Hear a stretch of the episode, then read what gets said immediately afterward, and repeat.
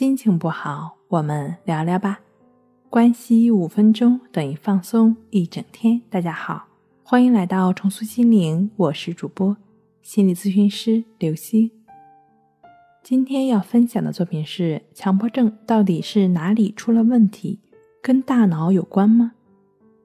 精神病专家斯坦利曾清楚地解释过，强迫症患者并不是脑海中不由自主地出现。侵入想法带来如此多的问题，而是错误的解读诠释了这一后果。我们呢也曾经多次的强调过，强迫倾向每个人都会有，只是程度不同而已。如果单纯的从强迫症的角度来讲的话，对于强迫这种主观痛苦强烈的心理问题，需要你自己体验一下是否有痛苦感，这一点很关键。只要稍微留心一下，就会发现我们解决问题的方法一般都会采用回避或者采取措施。比如说，看到蚊子正在趴在你的手臂上，就会驱赶或者拍死它；发现自己有感冒的痕迹，就会马上吃药，把感冒扼杀在摇篮里。大概可以概括为：只要不喜欢，干掉就好了。这就是我们的行为模式。在长久以来的生活环境影响和生活经验的积淀下，行为模式牢牢地扣在我们的宇宙中。对待客观的事件是如此，对待主观的情绪当然也不例外。突然冒出来的想法，总会让我们试图以另外一种想法去打压它，去回避它。比如说，突然冒出一个想法。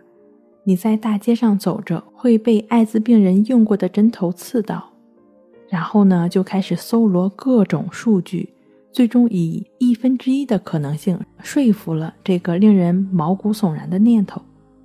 其实这些都是由于不健康的思维模式所导致的，就像我们一开始所说的错误的解读，正是因为错误的解读了大脑传输的信息。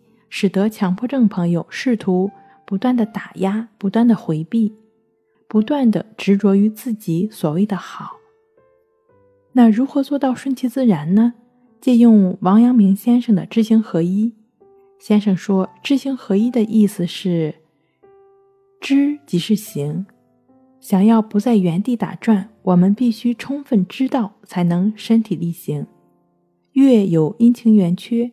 不是你我能够改变的，是谁都改变不了的。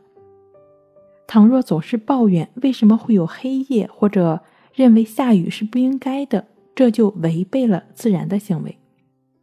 这种违背了自然的行为，结果肯定是自讨苦吃。